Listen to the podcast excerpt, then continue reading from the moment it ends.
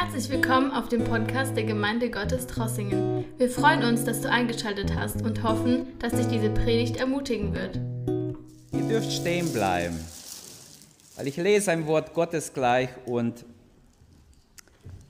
ich mag das, wenn wir Gottes Wort lesen, einfach aus Ehrfurcht auch stehen bleiben und wirklich uns konzentrieren, das, was ich lesen werde. Ich habe schon letzten Sonntagabend gelesen, ich werde den zweiten Teil halten. Die Zukunft entscheidet sich am Throne Gottes. Äh, ich bin noch nicht fertig mit dem Text. Ich werde heute Abend weitermachen, wenn so Gott will. Offenbarung 4, 1 bis 7. Lesen wir den Text und dann äh, beten wir. Beten wir, dass der Heilige Geist zu uns redet. Danach schaute ich und siehe, eine Tür im Himmel stand offen. Und die Stimme, die ich am Anfang gehört hatte, eine Stimme wie von einer Posaune, die mit mir sprach, sie sagte, komm hier herauf und ich werde dir zeigen, was dann geschehen soll. Im gleichen Augenblick wurde ich vom Geist ergriffen. Ich sah einen Thron im Himmel stehen und auf dem Thron saß jemand, von dem ein Leuchten ausging wie von einem Diamanten oder einem Karneol, ein Regenbogen, strahlend wie ein Smaragd, umgab den Thron mit seinem Glanz. Rings um den Thron standen 24 andere Throne, und auf diesen Thronen saßen 24 Älteste, die in weißen Gewändern gehüllt waren und goldene Kronen trugen. Von dem Thron in der Mitte her zuckten Blitze auf, begleitet von Donnergrollen und Donnerschlägen. Sieben Fackeln brannten vor dem Thron, das sind die sieben Geister Gottes. Die Fläche, die sich vor dem Thron ausdehnte, sah wie ein gläsernes Meer aus und war vom kristallenen Klarheit. Unmittelbar beim Thron rings um ihn herum standen vier Lebewesen, die vorn und hinten mit Augen bedeckt waren. Das erste dieser Wesen glich einem Löwen, das zweite glich einem Stier, das dritte hat ein Gesicht wie ein Mensch und das vierte glich einem Adler im Flug. Bis hierher Gottes Wort. Herr, wir danken dir, dass wir dein Wort noch haben. Wie wunderbar, dass du Menschen inspiriert hast, dein Wort zu schreiben, sie durch den Heiligen Geist benützt hast, dass sie uns Dinge niederschreiben, die ewigkeitsgültigen Wert haben. Danke, Herr, dass auch dieses Wort in unserer Hand ist und dass wir es lesen dürfen, dass wir dadurch Licht bekommen, Licht vom oben, Licht über den Himmel, Licht von dir, geistliche Sicht bekommen. Danke, Herr. Rede heute Morgen, offenbare dich heute Morgen, wecke auf die Schlafenden. Ich bitte dich, Herr, dass dein Geist wirkt. Ergreife uns durch den Heiligen Geist mich und jeden Einzelnen, Herr, dass wir nicht schlafen, sondern wachen und bereit sind, uns freuen auf das, was kommt. Denn du wirst bald kommen, Herr. Gepriesen sei dein Name. Halleluja. Amen. Amen. Nimm bitte Platz.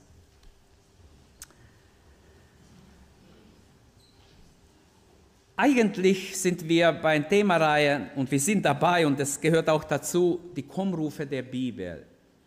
Und als ich so nach Bibelverse gesucht habe, habe ich einfach, bin ich auf diesen Vers gekommen und eigentlich hat mich interessiert, die vier Lebewesen haben mich interessiert im Vers 7. Und Gott hat mich einfach genommen und gelenkt und so, da musste ich halt den ganzen Kontext ergründen. Ich wollte wissen, was sind die vier Lebewesen? Ich habe mich nie richtig beschäftigt damit. Herr, ich möchte es verstehen, bitte. Und ich habe so angefangen, tagelang, wochenlang darum zu machen. Und irgendwie habe ich dann gemerkt, wie wunderbar eigentlich dieses Kapitel 4 ist. Welch eine wunderbare Darstellung über den Himmel.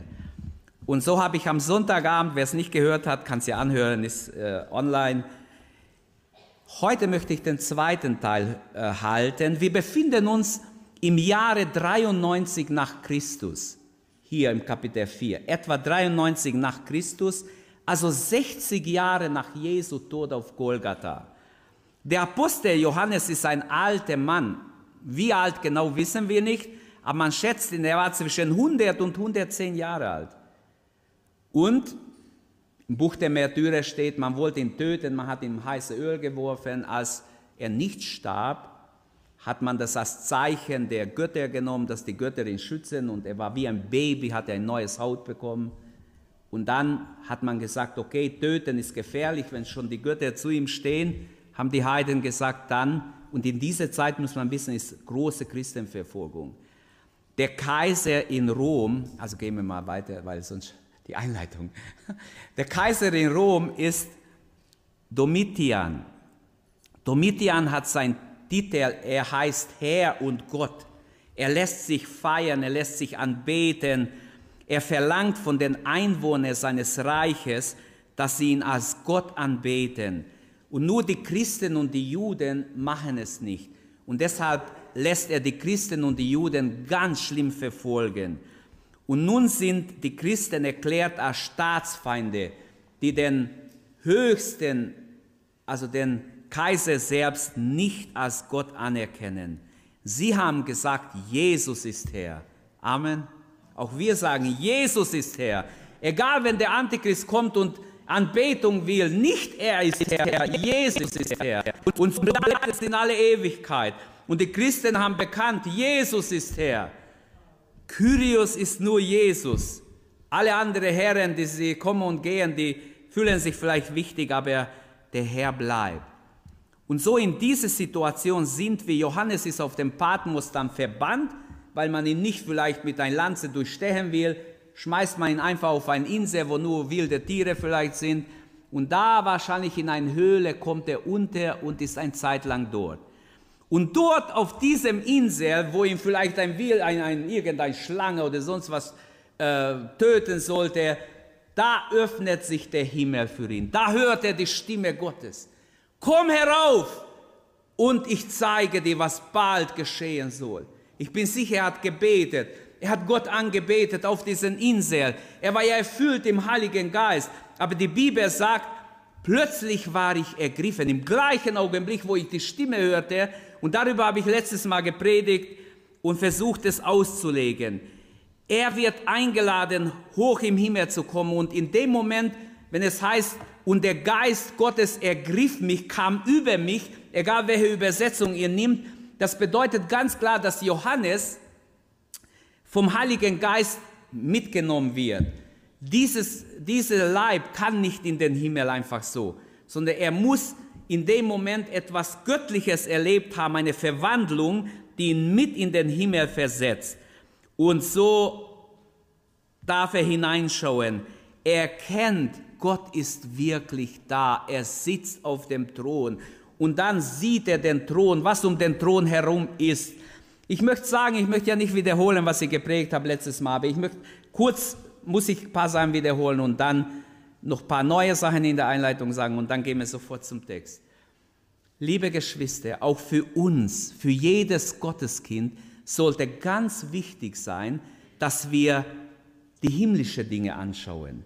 In Kolosse 3, 1 und 2 sagt, seid ihr nun mit Christus auferstanden, so sucht, was droben ist. Beschäftigt euch mit geistlicher Dinge, mit Dingen, die im Himmel sind, nicht mit irdischer Dinge. Und das, was droben ist, wo Christus ist, zu Rechten Gottes. Und genau da hinein schaut Johannes. Der Blick in den Thronsaal Gottes ist wichtig, auch für uns. Und ich bin sicher, prophetisch ist dieses Wort für jeden von uns. Komm herauf, beschäftige dich mit geistlichen Dingen, beschäftige dich mit dem Himmel. Denn bald wird entschieden, wer dort oder wer in der Verdammnis sein wird. Also jetzt ist wichtig, uns mit geistlichen Dingen zu beschäftigen. Jetzt in diesen Minuten werden auf der Erde werden Menschen verfolgt. Es, in vielen Ländern sind die Christen verfolgt, gequält, eingesperrt, Kinder hungern. Als Folge der Sünde gibt es so viel Not, so viel Ungerechtigkeit in der ganze, im ganzen Universum. Überall weltweit gibt es Ungerechtigkeiten.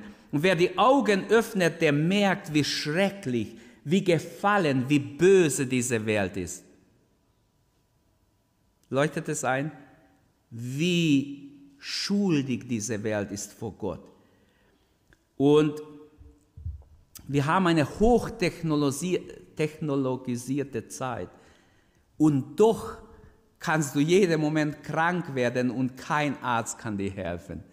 Das widerspricht sich ja total. Man hat gedacht, der Mensch kann alles. Vor 10, 20 Jahren hat man noch gesagt, wenn es so weitergeht, dann bald kann man alles. Wir brauchen Gott nicht. Man hat Gott überall ausgeklammert. Der Heilige Geist lädt mich und dich ein heute Morgen. Komm mit in den Thronsaal. Beschäftige dich mit dem Himmel. Blick im Glauben hinauf an diesem Ort, das Gott bereitet hat. Erkenne, Gott ist real. Er ist wirklich da auch wenn wir ihn nicht sehen mit diesen Augen. Die Offenbarung ist eigentlich ein Trostbuch. Ein Trostbuch ist dieses Buch. Viele haben Angst vor der Offenbarung des Johannes. Sie denken, oh, schreckliche Dinge stehen drin. Trotzdem ist die Offenbarung ein Trostbuch für angefochtene Seelen. Glaubt mir das. Es ist ein Trostbuch. Gott hat es uns geschrieben, damit wir nicht in Unmacht fallen, wenn sie kommen. Damit wir vorher wissen und die Offenbarung soll Trost geben, wie wir schon in der Einleitung gehört haben. Danke. Du hast nicht gespickt bei mir, was ich predige. Aber der Herr hat dich geleitet. Schön, freut mich.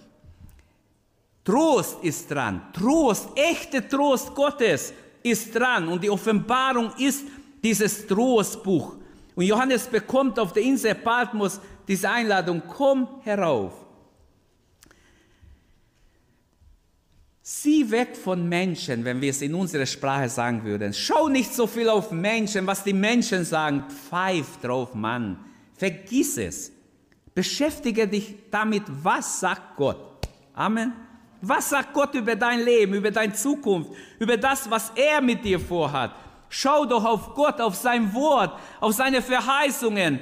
Schau weg von menschlichen Dingen, von Angst, angstmachenden Dingen. Schau weg von deinen Sorgen.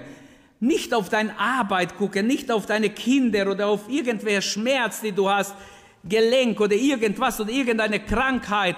Schau auf Gott heute Morgen. Halleluja.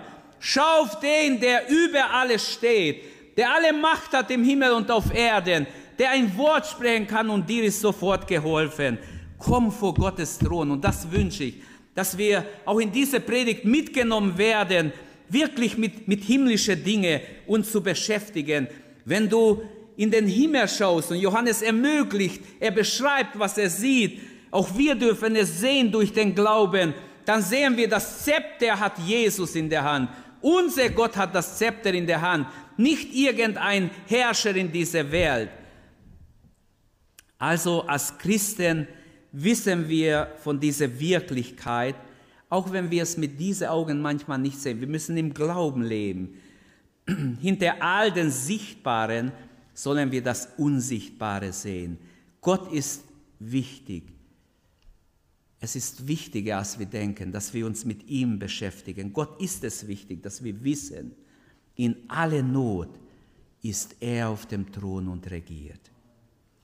Und letztes Mal habe ich gezeigt, Vers 1 bis 3.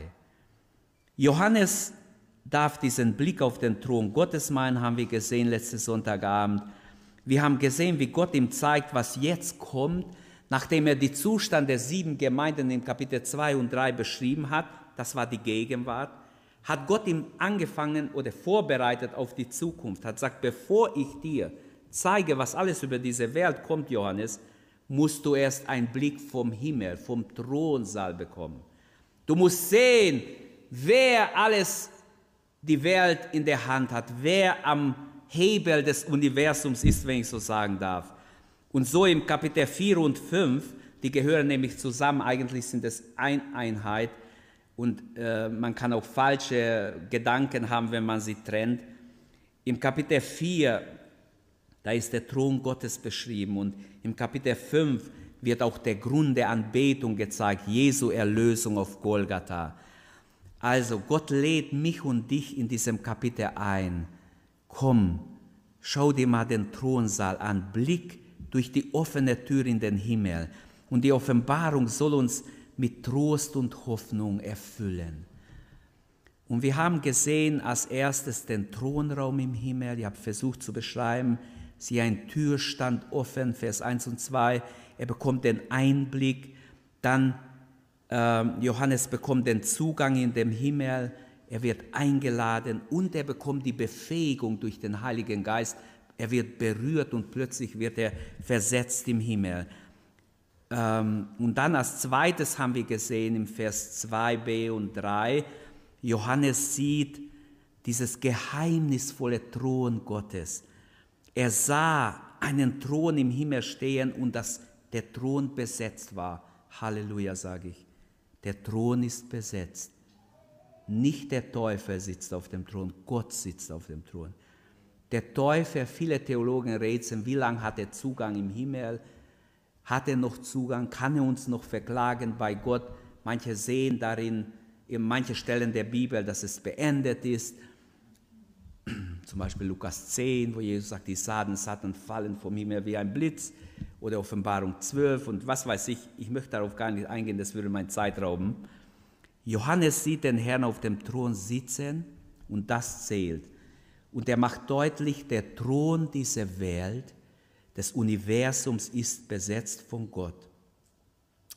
Und er sah den Thron, ein Glanz um den Thron herum, das wir uns nicht vorstellen können. Und ein, man muss sagen, Gott hat einen Sinn für Schönheit wie keine von uns.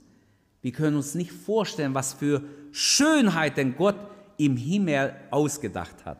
Und schon um den Thron herum sieht Johannes, und das war mein Umriss, und damit gehen wir sofort weiter. Das ist der Umriss von Kapitel 4. So habe ich es versucht zusammenzufassen. Den Thronraum im Himmel, der Herr auf dem Thron. Und heute werden wir Punkt 3 behandeln, die Mächte um den Thron herum. Auch da werden wir nicht fertig heute Morgen, aber vielleicht heute Abend. Und das ist mein Thema heute. Die Zukunft entscheidet sich am Thron. Die Mächte, die er sieht um den Thron, die ganze Umgebung des Thrones beschreibt er. Rings, ich bin im Vers 4, rings um den Thron standen 24 andere Throne. Und auf diesen Thronen saßen 24 Älteste, die in weiße Gewänder gehüllt waren und goldene Kronen trugen. Also die Umgebung des Thrones ist jetzt wichtig. Warum ist es für uns heute Morgen im 21. Jahrhundert wichtig? Bitte denkt dran, ich glaube, dass Gott mich so geleitet hat, dass ich darüber predige. Die Umgebung des Thrones, Vers 4 bis 8 beschreibt es. Zuerst mal als erstes die 24 Älteste auf 24 Thronen. Ähm, ich zeige euch ein Bild. Jemand hat versucht, diesen Thron Gottes mit den 24 Thronen zu zeichnen. Und ich fand es gar nicht so schlecht, was er hingekriegt hat. Er hat den Thron Gottes versucht, da ist ein Regenbogen, haben wir letztes Mal gesehen. Alle Farben glitzern wie Jaspis. Dann diese zwölf Throne um den Thron herum, also zweimal zwölf Älteste. Auf den Thronen sitzen jeweils ein Ältester. Und die Frage ist, ähm, also ungefähr so kann ich es mir vorstellen. Das hier, also mir hat es sehr geholfen. Ich habe wirklich gesucht. Den kenne ich, der das gezeichnet hat, den Bruder. Ich finde, er hat sich echt Gedanken gemacht. Weil die Frage ist, und darüber streiten sich auch die Theologen, wie wirklich, ob es flach ist oder senkrecht ist, weil der Himmel ist ja auch sehr hoch. Es ist 2400 hoch, das neue Jerusalem, und 2400 breit und lang. Also es ist quadratisch. Und deshalb, ich kann nicht hundertprozentig sagen, wie es ist, aber das ist eine Vorstellung, dass es so etwa ist. Und dann, wenn wir, wenn wir weiter sehen, dieses, äh, ich muss eins zurückgehen, dieses vor dem Thron, dieses kristallene Meer, mehr konnte er nicht reinzeichnen. Und dann, ich mache das ganze Bild rein.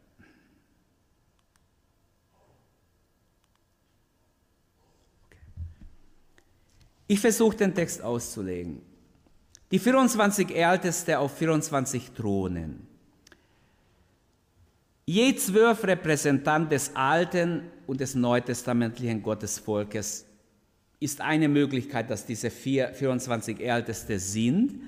Diese Deutung li liegt nahe, denn sonst in der Offenbarung spielen auch die zwölf Stämme immer wieder ein, eine Rolle und die zwölf Apostel des Lammes werden immer wieder erwähnt. Das heißt, es kann gut sein, dass das zwölf alttestamentliche Repräsentanten und zwölf neutestamentliche um den Thron auf Thronen sitzen, um den Thron Gottes. Und aus dem Alten Testament kennen wir die 24 Priester- und Levitenordnungen. In 2. Chronik 24 werden sie beschrieben.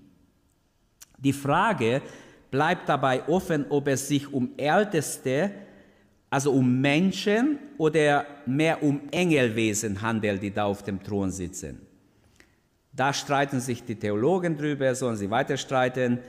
Sie bringen es wird von ihnen gesagt, diese Älteste bringen in goldene Schalen die Gebete der Heiligen vor Gott. Also sie tun einen priesterlichen Dienst, wenn wir so haben wollen. Deshalb glaube ich, dass es eher Menschen sind, Menschen, nicht Engelwesen. Jemand hat versucht, es zu zeichnen, wie ich sagte, und so kam es raus. Es gibt auch andere Zeichnungen über den Thron. Auf jeden Fall, es sind diese zweimal zwölf äh, Älteste. Die zwölf Älteste verwalten die Regierungsaufgabe der 24 oder 144.000 im Himmel. Ähm, und dann auf der Erde, auch Solomon hatte zwölf Aufseher über, über ganz Israel und so. Das Wort zwölf kommt noch sehr oft vor, ich möchte darauf nicht jetzt eingehen. Vers 4 erweitert aber etwas das Bild, er spricht von rings um den Thron. Bisher habe ich immer gedacht, es ist nur ein Halbkreis. Aber wo ich mich jetzt beschäftigt habe, es ist rundherum. Es ist rundherum. Johannes sieht also den Thron kreisförmig angeordnet. Die Frage, ob man sich, ob, ob das Kreis horizontal oder vertikal, also Halbkreis oder ganz kreisförmig verursacht ist, kann ich wirklich nicht denken. Das hängt auch von unserer Denkmuster ab oder Denkkategorie, die wir haben. Und deshalb, es ist nur eine kleine Hilfe, um das, was hier steht, bildlich darzustellen. Das vergisst ihr jetzt nicht so schnell, wenn ihr es einmal gesehen habt. Jedenfalls entsteht durch die Schilderung hier im Kapitel 4 das Bild von konzentrischen Kreisen. Für die, die nicht wissen, was das ist, das ist ein konzentrischer Kreis. Und hier steht im Kapitel 4, dieser Kreis wiederholt sich mehrmals um den Thron. Da ist der Kreis des Lichtglanzes im Vers 3, das haben wir letztes Mal schon angeschaut. Der Kreis der Älteste, die jetzt dran ist, im Vers 4. Dann im Vers 6 haben wir den Kreis der vier, vier Lebewesen oder vier Cherubimen. Und schließlich haben wir ganz außen den Kreis von Myriaden von Engeln. Also es ist etwas außergewöhnlich Göttliches, Übernatürliches, was um den Thron herum geht, äh, stattfindet. Jeder der Kreise ist ein Ausdruck für Vollkommenheit und Schönheit. Das ist jetzt nur so aus Internet, habe ich schnell geguckt, konzentrische Kreise, da gibt es verschiedene. Aber ich habe jetzt eine einfache genommen, aber so ungefähr um den, um den Thron herum sind im Kreisförmig die ganze Mächte des Himmels angesiedelt. Also außen die Kreis der Myriaden Engel. Die himmlische Welt ist demnach eine Welt von höchster Vollkommenheit, Ordnung und Schönheit überall. Absolut nichts ist ungeplant, genau alles hundertprozentig geplant. Und dieses Bild auch vom Thron, wenn ich zurückgehen darf, ah nee, gehen wir zurück. Das erinnert mich auch an Daniel 7, Vers 9. Auch Daniel sieht den Thron Gottes. Auch er hat eine Vision vom Thron Gottes und er sieht, er beschreibt es ähnlich. Er, er sagt, die 24 Älteste, die auf Thronen saßen, angetan mit weißen Kleidern und auf ihre Häupter goldene Kronen. Das beschreibt Daniel auch. 700 Jahre, fast 800 Jahre vor Johannes. Die Älteste werden hier im, im Griechisch Presbyteros genannt, also ähm, erinnert an die Rolle der Älteste in der Geschichte Israels äh, und auch in die Rolle der Älteste in der Urgemeinde. Von Anfang an wurden Älteste eingesetzt. Das haben wir an verschiedenen Stellen in der, im, im Neuen Testament. Und ja, also ich denke, dass das muss ich jetzt nicht ausführen.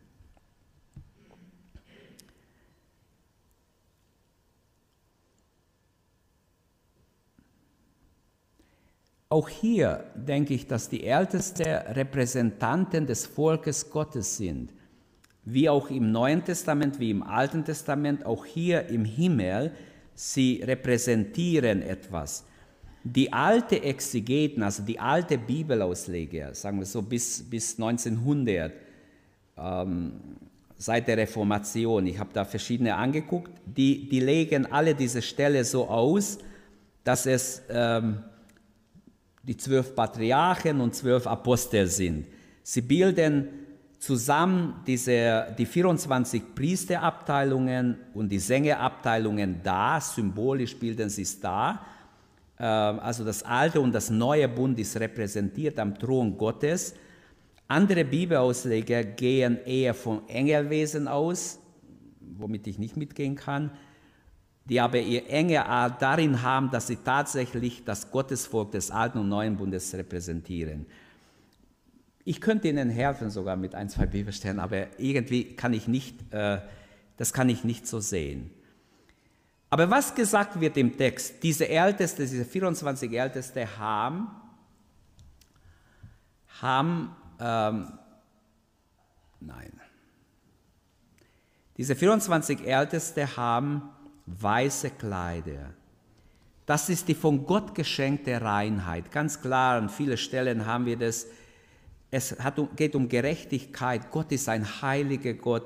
Er heiligt, reinigt uns, wenn ein Mensch sich bekehrt, zu Gott kommt, gereinigt wird durch Jesu Blut. Alles Schmutzdreck soll weg. Der Herr will uns bekleiden mit einem weißes Kleid. Amen. Das ist ganz wichtig. Die weißen Kleider sind eindeutig auch ein Hinweis auf die Überwinder. Sie haben weiße Kleider in der Offenbarung. Die Standhaftigkeit der Gläubigen wird auch verbunden damit. Und auch wir dürfen und wir sollen uns so sehen als priesterliche Seelen, Menschen, die Priesterdienst tun. Schon jetzt dürfen wir alle priesterliche Fürbitte vor Gott tun. Unser Priestergewand ist dabei die Gerechtigkeit, die vor Gott gilt in Jesus Christus, die wir durch ihn haben. Ähnliches gilt auch von diesen goldenen Kronen, oder manche mit Kränze übersetzen sie auf ihre Häupter. Kronen sind ebenfalls irgendwo eine Belohnung, dass man empfängt, dass den Gläubigen verheißen ist. Offenbarung 2.10, Offenbarung 3.11 und an viele andere Stellen. Auf Thronen mit Kronen, das ist ein Hinweis auf ein königliches Amt. Wir als Gläubige, wir sind nicht nur Priesterseelen, auch königliche Seelen. Also das ist noch etwas viel Höheres. Wir sind berufen zu herrschen mit ihm, mit Jesus. Auch uns als Glaubende gibt unser Herr diese Königsherrschaft, an sein Königsherrschaft Anteil.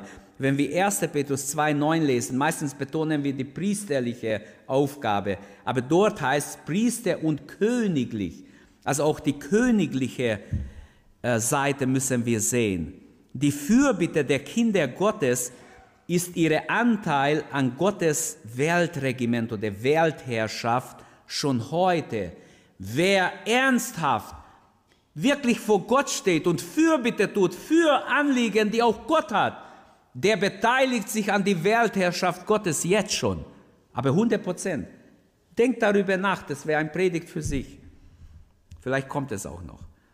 Aber die Ältesten sind hier, diese 24 Älteste um den Thron, wenn wir so haben wollen, sie sind auch Liturgen eines himmlischen Gottesdienstes, die ein himmlischer Gottesdienst anleiten. Und das werde ich in den letzten paar Versen dann genauer ausführen, wenn ich dazu komme. Ähm, auch sie sind im gewissen Sinne Könige und Priester, diese 24 Älteste. Die Zahl 24 spricht dafür, dass sie Repräsentanten des Alten und des Neuen Testaments sind. Es gibt ja jetzt so Mode, das Alte kannst du wegschmeißen. Das ist nicht biblisch. Das Alte kannst du nicht wegschmeißen. Das Alte sollst du lesen im Lichte des Neuen. Das Alte Testament ist von Gott, es ist nicht vom Menschen.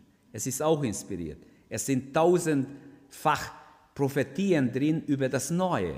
Bevor das Neue war, gab es ja, Paulus hatte ja nur das Alte, Jesus auch. Und er spricht von der Schrift mit Respekt. Also jetzt zu lehren, heute das Alte kannst du äh, im Mülleimer werfen, reicht das Neue, das ist eine falsche Lehre. Die bringt falsche Schlüsse nachher. Die bringt falsche Lebenspraxis äh, nachher. Also ich sage euch, das ist nicht von Gott. Das ist eine Erscheinung der Endzeit. Das ist ziemlich von manchen sehr forciert, hört sich auch ziemlich schön an, wie sie sagen, aber ist trotzdem eine ganz verkehrte Lehre. Endlich spiegelt sich die Zahl 24 oder in der Zahl 24 die Gemeinde wieder, die aus Juden und Heiden gemeinsam vor Gott stehen. Und Vers 5 werde ich später behandeln. Ich gehe gleich zum Vers 6, zum gläsernen Meer. Das ist als nächstes. Also wir haben die 24 Älteste, wir haben das gläserne Meer vor dem Thron, wenn ihr es gesehen habt, in Blau gezeichnet, nur nach der Vorstellung des Bruders, wie er es gezeichnet hat. Die Fläche, die sich vor dem Thron, so heißt es im Vers 6, ausdehnte, sah wie ein gläsernes Meer aus. Es war nicht ein gläsernes Meer, er sah aus wie ein gläsernes Meer und war von kristallener Klarheit. Unmittelbar beim Thron rings um ihn herum standen die vier Wesen und die vorn und hinten die Augen bedeckt hielten. In der prophetischen Bildsprache ist das Meer, wir sind beim gläsernen Meer erst. Das Meer, was repräsentiert das Meer? In, in der prophetischen Bildsprache ist das Meer eigentlich das Völkermeer, die heidnischen Nationen, mit seiner Ruhe und scheinbar sinnlose Auf und Nieder wird es immer wieder in den Psalmen erwähnt. Ich habe hier mindestens zehn Bibelstellen notiert, wo das vorkommt. Wer es weiter studieren will, könnte es gerne haben. Dieses Meer ist, ist vor dem Thron Gottes. Nichts geschieht, das ist die Bedeutung für mich in erster Linie. Es gibt viele andere Bedeutungen. Nichts geschieht, ohne dass Gott es sieht. Bei Gott ist alles bloß und aufgedeckt. Nichts geschieht hinter seinem Rücken. Dieses gläserne Meer ist vor dem Thron Gottes. Vor ihm ist alles klar, auch in mein und dein Leben. Er sieht jeden Schatten in unser Leben, jede Fleck. Deshalb ist wichtig, dass wir ehrlich sind, dass wir aufrichtig immer alles Gott bereuen und nicht denken, Gott sieht nicht gut. Gott durchschaut uns, alles ist wie Gläsern vor ihm. Vor ihm ist klar, er sieht bis auf den Grund. Und dieses gläserne Meer soll uns viel predigen über die Heiligkeit, die, die, die Herrlichkeit Gottes und die Wichtigkeit, dass wir aufrichtig und ehrlich sind im Leben. Das Volk Israel hatte immer Angst vor dem Meer. Genau dasselbe hat man auch im Völkermeer. Und vor dem Thron Gottes ist das Völkermeer ruhig, klar und durchsichtig. Krieg und Revolution, Aufstände sind nicht mehr, die sind vorbei. Vor dem Thron Gottes ist dieses Meer ganz ruhig. Ist das nicht schön? Im Himmel ist kein Hektik, Leute. Alles bleibt da. Alles, was negativ ist, bleibt da. Im Himmel ist eine wunderbare Ruhe.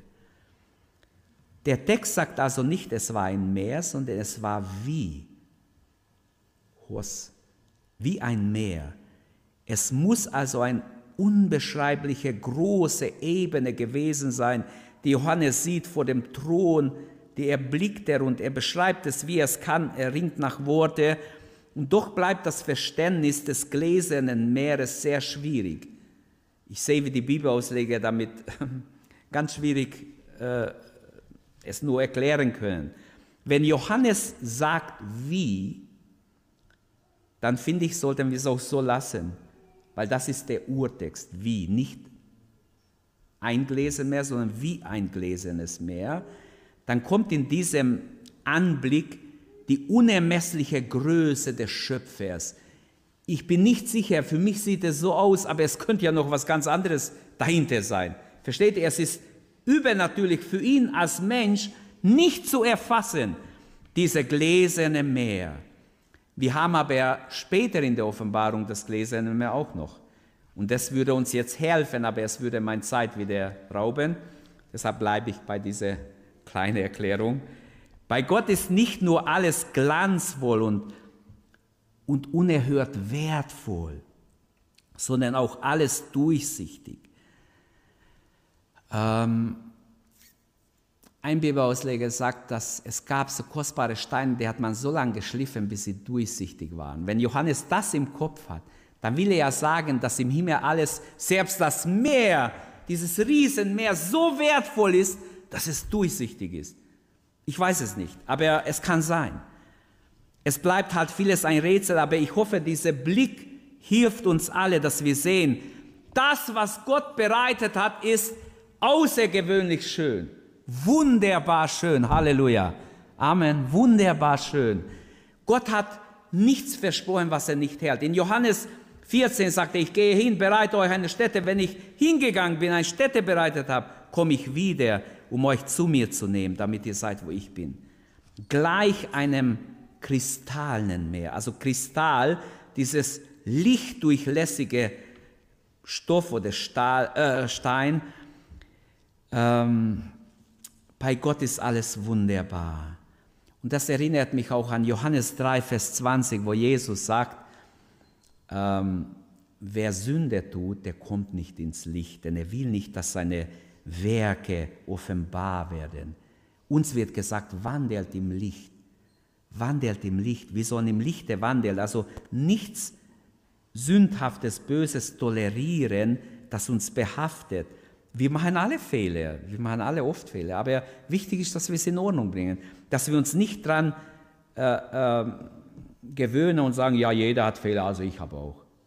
Nein, das Blut Jesu Christi reinigt uns, wenn wir unsere Sünde bekennen.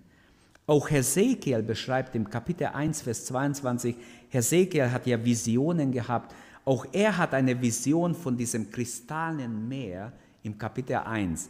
Wäre schön jetzt wenn wir jetzt vier, fünf Stunden Zeit hätten, das wäre was Gutes jetzt, dann könnten wir die, alle die Stellen anschauen, dann hätten wir ein besseres Bild, das sage ich euch. Aber das kommt vielleicht noch. Wahre Mächte um den Thron sind da. Leute, denkt nicht, dass unser Gott nicht handeln kann. Wenn ich nur jetzt zum nächsten Punkt komme ich nicht mehr, dann muss ich Schluss machen jetzt, weil wir haben noch Abendmahl, wir wollen miteinander wirklich Zeit nehmen, auch zum Abendmahl. Die vier himmlische Gestalten, das soll heute Abend unser Thema sein. Wenn ihr Interesse habt, wenn Platz ist, könnt ihr ja kommen. Die vier himmlische Wesen, diese vier Cherubim, die Augen haben hinten und vorne, überall, also sehr geheimnisvolle Wesen, die haben mich interessiert. So hat mich Gott gezogen, dass ich überhaupt mich richtig beschäftige mit dem Kapitel 4. Komm herauf, ich will dir zeigen. Und das sieht er um den Thron diese vier mächtige Wesen, das ist etwas Besonderes. Und darüber möchte ich, wenn Gott mir hilft, heute Abend das Geheimnis der vier Cherubim. Aber ich schließe jetzt, indem ich nochmals ermutige, die Zukunft entscheidet sich am Throne Gottes. Glauben wir das? Am Throne Gottes entscheidet sich die Zukunft. Der Blick auf das Himmlische ist wichtig. Nicht auf das Irdische so konzentriert sein, dass wir das Himmlische verpassen. Nein, der Blick auf das Himmlische ist wichtig. Lasst uns alle von allen Sorgen, schau auf den Herrn, blick auf Jesus, glaube, die Offenbarung ist ein Trostbuch, will uns als Angefochtene helfen. Gott will uns vorbereiten für das, was kommt in den nächsten Monaten, Wochen und Monate. Gott will jetzt schon dich stärken, ermutigen, trösten, dass du einfach deine Hoffnung ganz auf Gott setzt, dass du wegschaust von deinen Sorgen, weg von deinen Nöten, die du hast, Krankheit, egal was es ist, egal was es ist, schau auf Jesus, werde voll Heiligen Geistes, werde voll Glaubens, voll Mut und glaube, dass Gott immer noch alles unter Kontrolle hat. Der Thron Gottes ist umgeben von diesen 24 Ältesten. Wir haben gesagt, diese Kreise, dann die vier Cherubim, die Myriaden von Engeln, eine von ihnen wird dir zu Hilfe kommen, wenn du es brauchst. Du musst nur beten. Sie stehen Gott bereit. Dienstbare Geister werden sie genannt. Sie stehen vor Gott jede Zeit bereit zu gehen, zu helfen. Halleluja. Ich bin sicher, sie werden kommen in diese Endzeitphase, bevor Jesus kommt. und seine Kinder holt, werden diese enge Einsatz haben, wie vielleicht noch nie in der Geschichte. Weil, weil Gott will, dass die Auserwählte bewahrt werden bis ans Ende. Halleluja. Hab keine Angst, hab Mut, hab Mut und Glauben. Ein Engel wird auch für dich da sein. Gott wird sie senden und auf Gottes Wort gehen sie. Halleluja. Ich preise Gott für seine wunderbare Vorsorge für alles. Lasst uns aufstehen und ins Gebet gehen und wirklich unseren Herrn anbeten. Jesus liebt seine Jünger. Als in Johannes 10 die, die äh, Soldaten kamen, Jesus gefangen zu nehmen, Jesus stand vor ihnen und er hat gefragt, wen sucht ihr denn? Wir suchen Jesus von Nazareth. Es war schon dunkel, sie haben nicht erkennen können, wer ist Jesus. Wir suchen Jesus von Nazareth. Was hat Jesus gesagt? Da standen seine Jünger. Er hat gesagt, wenn ihr mich sucht, hier bin ich, ich bin es. Lasst diese gehen. Wahrscheinlich hätten sie seine Jünger auch alle gefangen genommen. Lasst diese gehen. Und damit ihr wisst, dass ich Macht habe, pong, sind sie alle in Unmacht gefallen.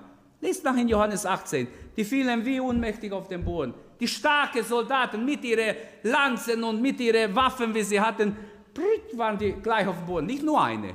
Dann könnt ihr mir sagen, dem wurde schlecht, oh Hilfe, wo ist ein Arzt? Aber alle fielen sie zu Boden. Sie standen wieder auf, da haben sie schon Angst gehabt. Wen sucht ihr? Jesus von Nazareth, ich bin es. Aber diese lasst gehen. Habt ihr es jetzt verstanden? Wollt ihr nochmals umfallen? So verstehe ich es. Habt ihr es verstanden? Ich kann, wenn ich will, fällt ihr um und steht gar nicht mehr auf. Es ist aber eure Stunde, hat Jesus geantwortet. Die Stunde der Finsternis. Und wie wunderbar, ich spüre Gottes Gegenwart. Gott will dich ermutigen. Lass dich nicht niederschlagen. Schau nicht so viele negative Dinge an. Schau auf Jesus. Denk an den Himmel. Freu dich über den Himmel. Der neue Jerusalem ist bereit in eine unsagbare Schönheit. Für alle Erlösten. Gott hat es bereitet. Wir dürfen hineingehen durch goldene Straßen, wenn wir dranbleiben. Wir wollen treu bleiben. Gott möge uns helfen dass wir nicht wie die Welt in Unmacht fallen, in Angst und Schrecken fallen, sondern wir warten auf den Herrn. Wenn ihr all diese Dinge seht, erhebt eure Häupter, denn eure Erlösung naht sich, ist ganz vor der Tür, wörtlich übersetzt, steht vor der Tür. Der Herr ist schon mit der Hand an den Griff, er ist bereit zu kommen. Die Entrückung wird plötzlich stattfinden. In einem Augenblick sind wir schon da, du hast gar nicht Zeit, in den Wolken der Angst zu haben. Zack, weg bist du. Ein Augenblick schon im Himmel. Wir brauchen nicht Millionen Jahre, wie Physiker berechnet haben, wenn jemand in den Himmel will, braucht er so und so viel, 44 Millionen, was weiß ich, wie viele Jahre, habe ich mal gelesen. Das ist alles Dummheit. Gott und das Reich Gottes ist nicht auf Menschliches aufgebaut, sondern auf Übernatürliches. Halleluja. Geben wir Gott die Ehre, rühmen wir ihn, freuen wir uns auf den Himmel, und wenn du dein Name nicht im Buch des Lebens ist, bring dein Leben Gott, gib dein Leben Gott. Dein Name soll im Buch des Lebens sein, dass du auch da bist. Halleluja. Herr, wir beten dich an und danken dir. Wir ehren dich heute Morgen und danken dir, dass du uns so viel Gutes bereitet hast. Danke, danke für diesen Thron, das aufgerichtet ist im Himmel, dass du auch für uns gesorgt hast, dass da Repräsentanten auch für uns sind, für den neuen Bund, Herr. Wir dürfen zum neuen Bund gehören, der ein besserer Bund ist wie der alte Bund. Du hast uns errettet aus Gnaden, Herr. Und wir dürfen dazugehören. Wir beten dich an, rühmen deinen Namen, Herr. Danken dir, dass du auf dem Thron sitzt und du das Sagen hast. Nicht ein Mensch, nicht irgendjemand kann dir hineinfummeln, sondern du hast das letzte Wort über jeden Einzelnen. Gelobt sei dein Name, Herr. Wir ehren dich, danken dir, beten dich an in deine Herrlichkeit, in deine Schönheit. Lass uns erfasst sein, er, ergriffen sein, Herr, vom Heiligen Geist. Herr, dass wir uns freuen auf das, was du uns bereitet hast. Halleluja. Wir danken dir, Herr, dass der Himmel schon hier anfängt in unsere Herzen. Du hast uns wiedergeboren zu einer lebendigen Hoffnung. Und in unsere Herzen haben wir schon ein Stück Himmel als wiedergeborene Menschen, weil du uns Anteil gegeben hast durch dein Geist, Anteil gegeben hast an deine göttliche Natur. Wir danken dir dafür, Herr, dass wir mit dir verbunden sein dürfen. Die Welt versteht uns nicht, Herr, aber wir danken dir für die Gnade der Wiedergeburt. Halleluja. Danke, Herr. Lass jeden Einzelnen bereit sein. Lass uns im Glauben leben, Herr. Lass uns getröstet werden. Lass uns stark werden in dieser Endzeit. Fest werden, Herr, für das, was kommt, damit du uns durchträgst, bis ans Ende begleiten kannst und mitnehmen kannst. Halleluja. Ehre sei dir, Vater, im Namen Jesu. Halleluja. Danke, Herr. Danke, dass du unsere Predigt angehört hast. Wenn dich die Botschaft angesprochen hat, dann teile sie gerne mit deinen Freunden und Bekannten, dass auch sie diese Predigt hören können. Wir wünschen dir Gottes Segen.